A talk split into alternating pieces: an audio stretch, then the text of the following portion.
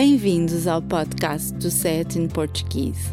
Este podcast pretende ajudar os aprendentes de português a entender um pouco melhor os provérbios e expressões idiomáticas usadas pelos falantes nativos.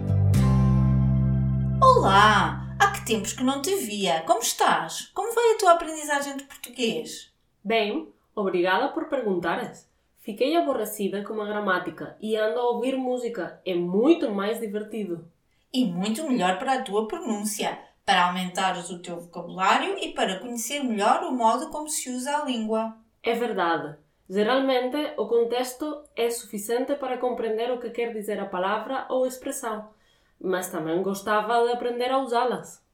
Pois é, incorporar uma palavra ou expressão coloquial no nosso discurso nem sempre é fácil. Se me deres um exemplo, talvez eu te possa ajudar. Hum, Deixa-me pensar. Ah, já sei. O meu professor fez-me umas cenas porque eu andava a estudar à toa. Epá, não usaste uma, mas duas expressões. Não está nada mal. Onde é que as aprendeste? Nas canções de uma banda chamada À Toa. Na verdade, acho que o nome da banda deriva da expressão à toa, ainda que a ortografia seja diferente. Muito me contas. Eu nem sequer conheço essa banda. Chama-se assim porque os seus membros andavam à toa, quer dizer, sem saber o que fazer quando decidiram começar a tocar juntos. Encontrei um vídeo na internet a explicar a origem da expressão.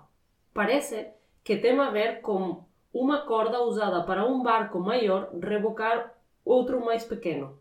Os marinheiros dizem que o barco pequeno vai ou está à toa porque não tem rumo próprio, é simplesmente arrastado. A expressão descreve uma pessoa que está confusa e não sabe que destino seguir e cenas afins. Isso mesmo. É sobretudo usada com os verbos estar e andar, mas também ser, quando a frase é negativa. Deixa-me dar-te dois exemplos.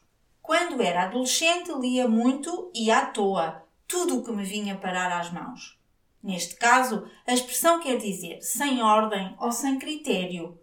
O segundo exemplo é: a apresentadora Oprah não ficou milionária à toa, que quer dizer que ela acumulou riqueza com determinação e um rumo preciso.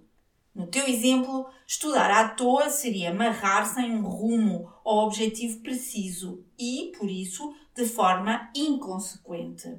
Marrar. Marrar não é o que fazem os animais com chifres quando investem ou usam os seus cornos para atacar? Isso mesmo, mas em gíria académica, ou melhor dizendo, na linguagem usada entre os estudantes, significa estudar muito ou decorar a matéria. Ah, já percebi. Marrar no sentido de baixar a cabeça e focar nos livros. Correto. Mas voltando à tua frase, há algo que não percebo. Queres dizer dar uma cena ou fazer uma cena? O quê? Dar e fazer uma cena têm significados diferentes? Sim. Se dizes que o teu professor se passou contigo e fez-te uma cena, o que estás a descrever é que ele se zangou e ralhou contigo. Quando dizes que ele te deu umas cenas, queres explicar que ele te ofereceu umas coisas que podemos deduzir serem estratégias ou exercícios para melhorar o teu método de estudo. Nesse caso, a palavra quer dizer coisas. A expressão que eu ouvi na música é Tu só dás valor às cenas quando as perdes. Nesse contexto significa coisas, não é? Nessa frase, cenas pode significar coisas, eventos ou situações. No teu exemplo, penso que o que estavas a tentar descrever é que o professor te ofereceu uns conselhos ou recomendou que fizesses uns exercícios diferentes, pois é menos provável que um professor perca a paciência e faça uma cena por ver os seus alunos a estudar. Então, fazer uma cena, o que é que significa? Fazer uma cena é sinónimo de explodir, de fazer algo excessivo e, por isso mesmo, censurável. Quer dizer o mesmo que fazer uma fita? Infelizmente, não. Fazer uma fita descreve uma birra de uma criança pequena.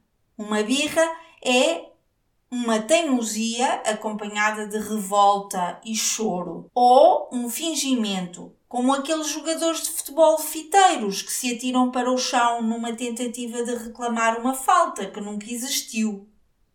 Fazer uma cena é ter um acesso de fúria injustificável, reagir de forma exagerada e inexplicavelmente excessiva a alguma coisa.